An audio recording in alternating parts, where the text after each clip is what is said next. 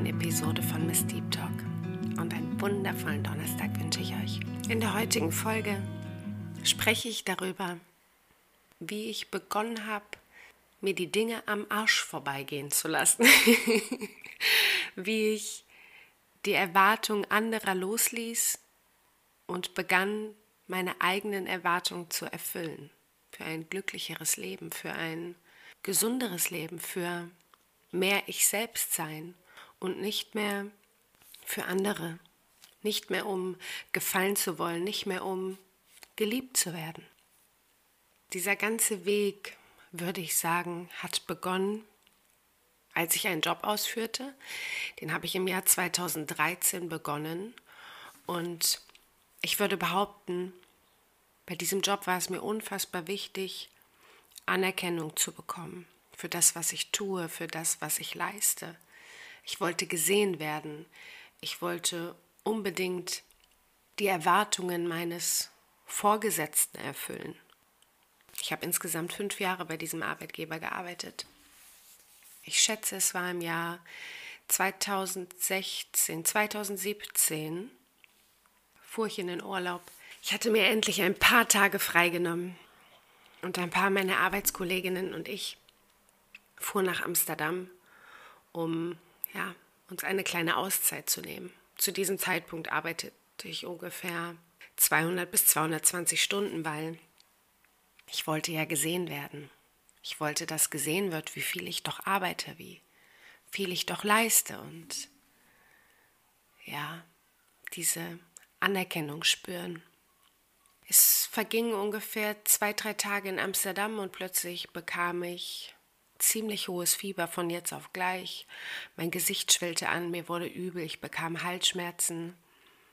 Es waren Faktoren, Symptome, die ich überhaupt nicht einschätzen konnte. Und es war sowieso der Tag der Abreise und wir fuhren mit dem Zug wieder zurück nach Kassel. In Kassel angekommen, vergingen ein paar Tage, ein paar Arztbesuche und ich wurde voll gepumpt mit Antibiotika, weil man dachte, ich hätte eine bakterielle Infektion. Dem war nicht so.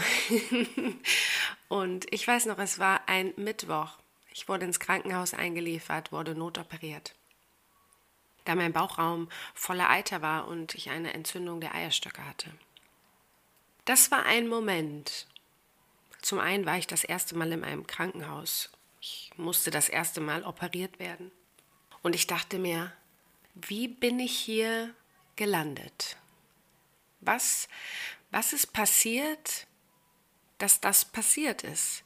Ich, ich denke, das war der Moment, wo ich begonnen habe zu hinterfragen. Sehr, sehr viel mehr, als ich es bereits schon tat. Ich hinterfragte, ob ich alles richtig gemacht habe, was ich meinem Körper vielleicht angetan habe mit dem vielen Arbeiten, aber vielleicht auch meiner Seele, diese Sucht nach Anerkennung, nach geliebt werden, bloß keine Ablehnung im Außen, aber bloß auch nicht dem folgen, was ich vielleicht eigentlich wollte. Doch wusste ich das zu diesem Zeitpunkt noch nicht.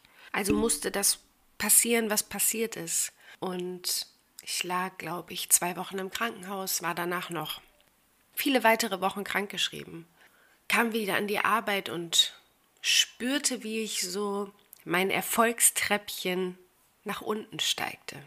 Da ich im Krankenhaus mir viele Gedanken darüber machte, wie ich mein Leben vielleicht anders gestalten möchte. Nicht mehr jede Party mitnehmen, nicht mehr so viel Alkohol konsumieren, nicht mehr über 200 Stunden arbeiten, war das mit der Anerkennung vorbei.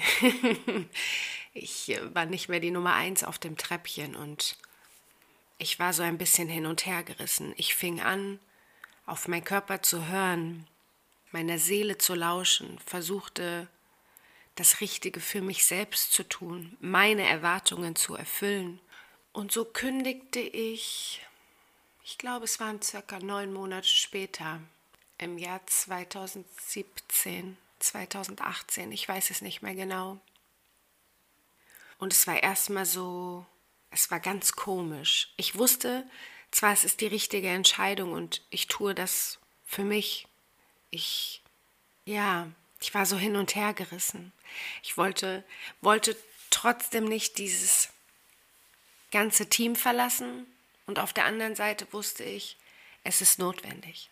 Dieser Schritt ist so unfassbar notwendig, dass alles besser werden kann.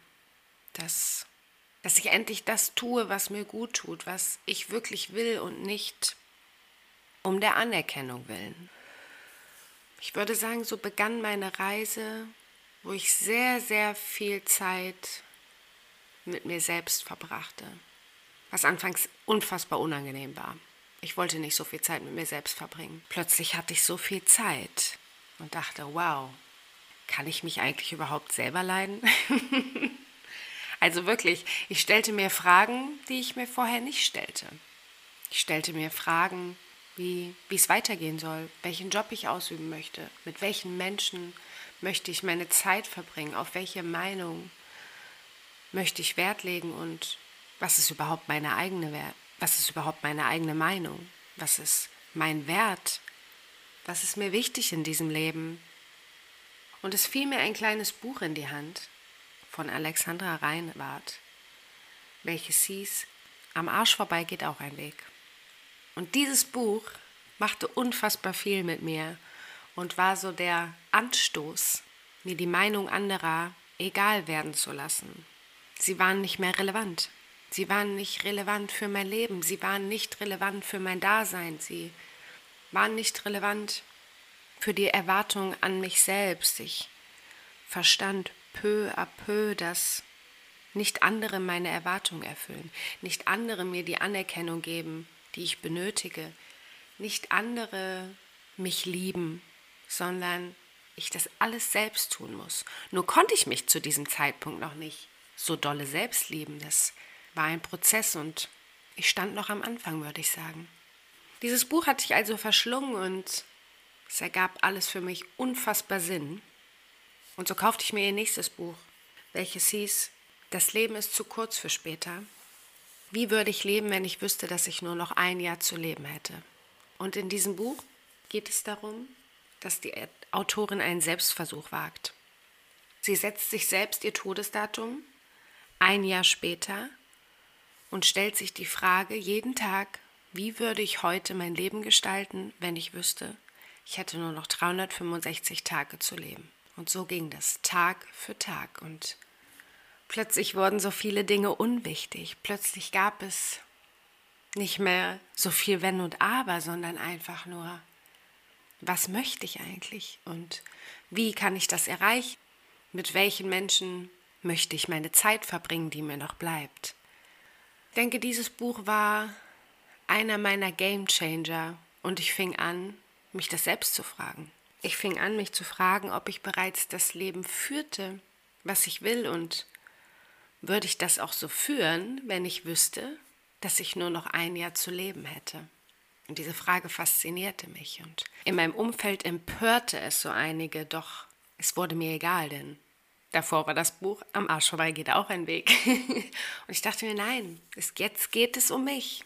Und ohne, versteht das nicht falsch, ohne egoistisch zu sein, ohne nur weil etwas einem am Arsch vorbeigeht, heißt es nicht, dass man zu einem Arschloch mutieren muss, sondern man setzt seine Prioritäten anders. Man setzt sich endlich an Prio Nummer eins.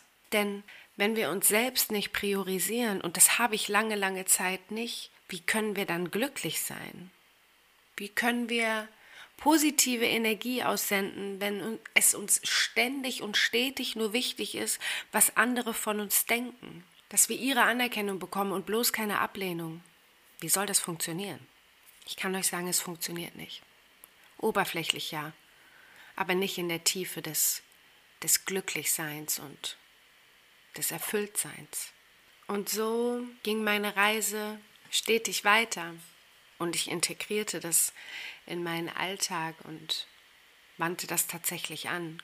Später, ich würde sagen, jetzt ungefähr zweieinhalb Jahre, zwei Jahre, kam viel mit meinem Kennenlernen mit Daniel, dass ich auch anfing, nicht mein nahes Umfeld, nicht die Meinung meines nahen Umfelds zu hinterfragen, sondern auch die des großen Ganzen. Also ich fing an, weniger Medien zu konsumieren. Ich fing an, keine Nachrichten mehr zu hören, weil ich mich so viel aufregte. Ich bin jemand, ich kann mich unfassbar gut in Dinge reinsteigern. Und als Coronimoni kam, Anfang 2020, konsumierte ich tagtäglich Nachrichten. Und ich merkte, wie es mich stetig wahnsinniger machte. Und ich dachte, nein, und das kann nicht so sein und ich verstehe das nicht und warum handeln die so und warum handeln die so und warum ist das jetzt getrennt und ich, ich, ich bin fast wahnsinnig geworden, bis ich verstand, ich kann das nicht ändern. Das sind Dinge im Außen, die nicht in meiner Macht liegen. Also kam ich wieder zurück zu mir und wusste, du kannst aufhören, diese Medien zu konsumieren. Du kannst aufhören, dich davon abhängig zu machen, welche Entscheidungen im Außen getroffen werden. Für dieses Land, für dieses Bundesland und die Regeln. Aber du kannst daran nichts ändern. Also konsumier es nicht tagtäglich. Natürlich ertappte ich mich dabei, wie ich immer mal wieder reinlugte und schaute, was denn so die Updates sind. Aber es brachte mich nicht weiter. Es waren eher Momente der, der Wut und der Verzweiflung und natürlich denke ich ab und zu, oh, Bitte, Universum, bitte, lass es Hirn regnen. Aber ich sag euch, das ist schon eine ganze Weile her. Es ist, es ist nicht mehr relevant für mein Leben und es sollte auch nicht relevant für euer Leben sein. Ihr solltet euren inneren Frieden nicht davon abhängig machen, was im Außen gesagt wird, was im Außen bzw. in den Medien dargestellt wird. Es geht da draußen wenig um richtig oder falsch. Lasst euch nicht entmutigen. Lasst euch nicht verrückt machen. Traurig. Versucht euch nicht davon beeinflussen zu lassen. Bildet euch eure eigene Meinung und fühlt in euch hinein, was macht mich glücklich, wenn ich es konsumiere und was lässt mich erfüllt sein, was gibt mir inneren Frieden, mit welchen Menschen verbringe ich meinen Alltag oder meine freien Tage, meine Wochenenden, meinen Urlaub. Was will ich von diesem Leben? Mit wem möchte ich es verbringen? Bei mir war es tatsächlich ein, man kann schon fast sagen, radikales Aussortieren. Meine Therapeutin damals sagte, wissen Sie, Frau Sprenger, es kann ruhig den Inner Circle geben, der Menschen, die Sie gerne um sich herum haben und dieser Inner Circle, der darf ruhig sehr, sehr klein sein. Der muss nicht groß sein. Die Anerkennung und die Liebe geben sie sich selbst.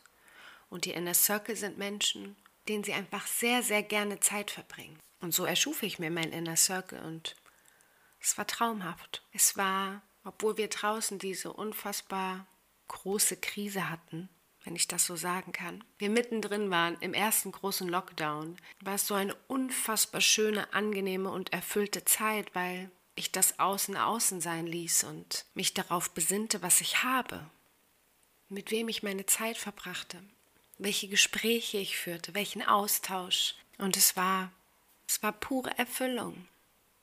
Obwohl viele Leute mein Leben verlassen haben, aber es kamen auch neue und es gingen wieder welche und es kamen wieder neue und die Jobs veränderten sich und ich veränderte mich, meine Erwartung an mich selbst, meine Erwartung an das Leben. Ihr dürft die Angst vor Ablehnung loslassen. Ihr dürft die Angst davor, aufzufallen, loslassen. Die Angst davor, ihr selbst zu sein, weil was könnten denn die anderen darüber denken? Loslassen. Denn wir haben nur dieses eine Leben.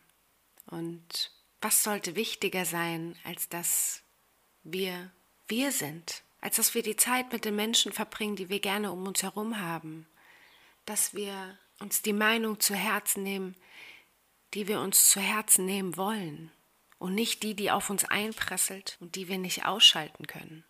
Ihr entscheidet, ihr entscheidet Tag für Tag, mit wem ihr eure Zeit verbringen wollt, wie ihr aufsteht, zu welchem Job ihr geht und, und, und. Es liegt in eurer Hand. Nutzt es. Stellt euch die Frage, was wäre, wenn ich nur noch ein Jahr zu leben hätte? Würde ich mein Leben so führen? wie ich es jetzt gerade führe.